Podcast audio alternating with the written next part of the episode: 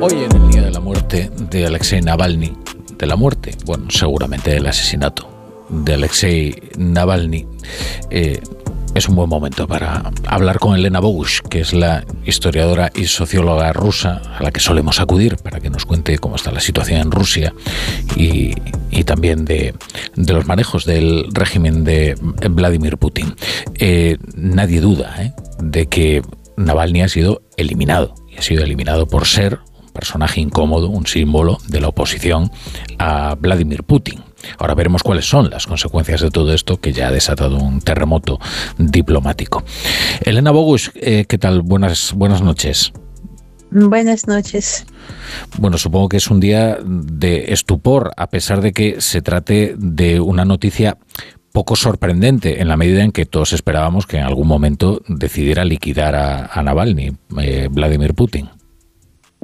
Sí, es un choque para mucha gente eh, y bueno, decir que fue esperado, todos vamos a morir, hay que esperarlo, pero cuando muere cualquier persona, eso siempre es una tragedia. Y cuando muere una persona tan conocida de tal nivel y en esas circunstancias muy raras, eso claro que, bueno, es terrible. Hmm. En realidad es la segunda muerte de Navalny. Eh, eh, él ya había sido envenenado con, con Novichok en, en, 2020, ¿no? Este agente que ataca al sistema nervioso. Lo que pasa es que entonces consiguieron reanimarlo, revivirlo. No así esta vez. Sí, claro, claro. Allí lograron sacarlo al extranjero, si no, pues no, no pasaría nada. Y bueno, después eh, de esto, él claramente sabía que esto puede repetirse en cualquier momento. Hay una película documental que se llama Navalny, donde él, la última frase que él dice es por las dudas, si me van a matar, es muy simple. Mi mensaje es que no se rinden. Así eh, que él lo sabía muy bien qué le puede pasar. Eh, háblanos de, esa cárcel en la que lo habían metido, eh, conocida como Lobo Polar y que en apariencia es tan aterradora, ¿no? Ah, sí, claro, allí en, en ese pueblito chico que está detrás del círculo polar hay ah, dos uh, cárceles de alta seguridad y el clima allí es... Muy fuerte, muy hace mucho frío y además eh, es un lugar muy aislado para los eh, delincuentes más, eh, más, más, peligrosos y una persona que fue reconocida como extremista por crear una, una fundación de lucha contra la corrupción que también fue declarada una organización extremista. Entonces, el, extremismo de Navalny consistía en querer participar en las elecciones uh, y luchar contra la corrupción. Hmm. Eh, eh, esto es muy importante em, eh, precisarlo, sobre todo porque esto seguro que sorprende a buena parte de la audiencia española, ¿no? Es que el delito por el que lo metieron en esa cárcel y lo condenaron a 19 años era extremismo.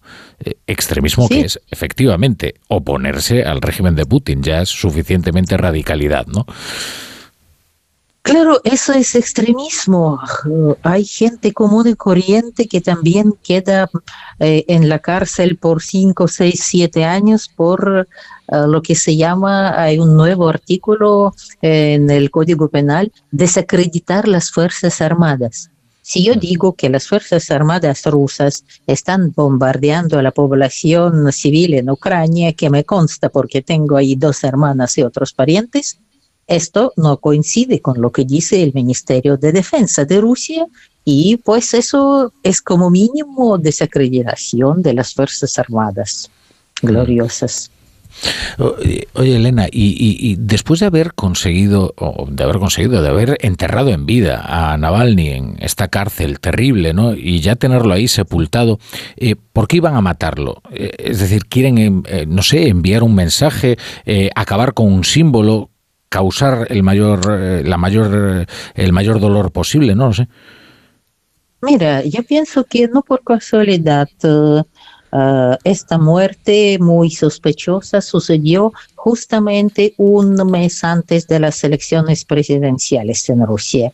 Y antes de las elecciones, eh, pues por lo que se ve, Putin quiere limpiar todo el espacio de cualquier sospecha de protesta o de oposición, etcétera. Por ejemplo, hace unos días uh, fue descartado como candidato al presidente un eh, político ruso, Boris Nadezhdin, que uh, juntó más de 200 mil firmas y dijo que lo primero que hace siendo presidente, el primer día va a liberar a los presos, presos políticos y cesar el fuego de Ucrania y empezar las negociaciones. Entonces, uh, fue el único quien abiertamente se pronunció contra la política de Putin y contra la guerra y la gente se puso en colas para firmar para que pueda participar en las uh, elecciones presidenciales.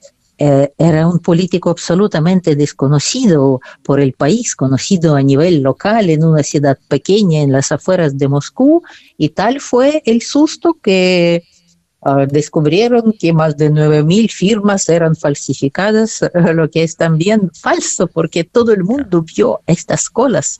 Uh, cientos de personas en uh, cientos de ciudades iban a poner sus firmas para querer verlo como el candidato presidencial.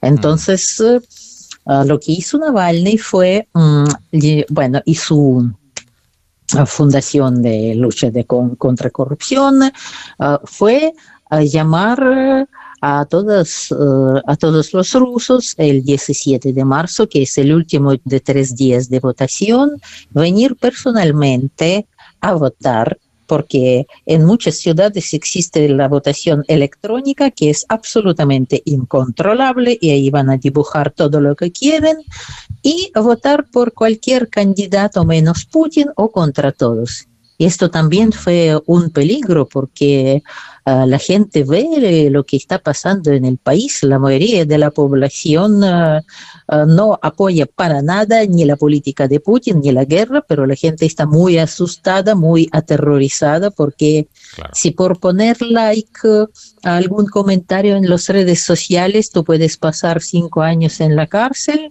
vas a pensar muchas veces antes de hacerlo. Claro. La, claro, las consecuencias internas ya cabe prever que no van a ser demasiado profundas. Hemos visto que hay manifestantes que han salido a las calles de Rusia. Ahora mismo están saliendo informaciones de las agencias internacionales que cuentan que sí que hay algunas protestas. Lo que pasa es que la capacidad que tiene el régimen de Putin para diseminar el terror es eh, desgraciadamente muy eficaz. Eh, no sé si, en cambio, las consecuencias internacionales o diplomáticas sí pueden afectar al régimen o, o crees que ya está tan desacreditado acreditado Putin que realmente no, es, no, no va a sufrir por ello, vamos.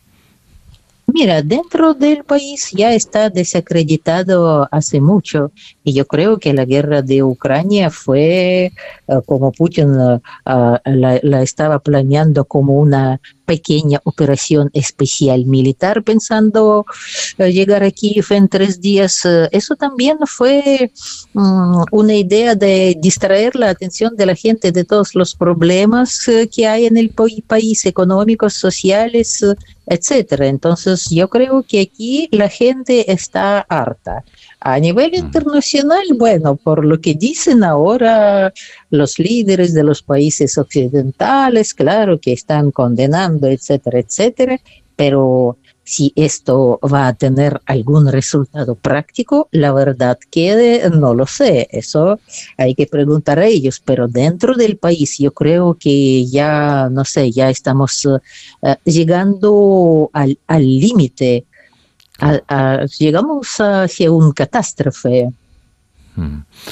Pues Elena Bogus, eh, te agradecemos mucho que, como siempre, que hayas atendido a la llamada de, de, la brújula. Y a ver si es verdad, a ver si esto se traduce eh, de alguna manera eh, bueno, en una mayor debilidad del régimen de Putin o si por lo menos consiguen eh, herirlo. muchas gracias, Elena. Gracias a ustedes. Hasta luego.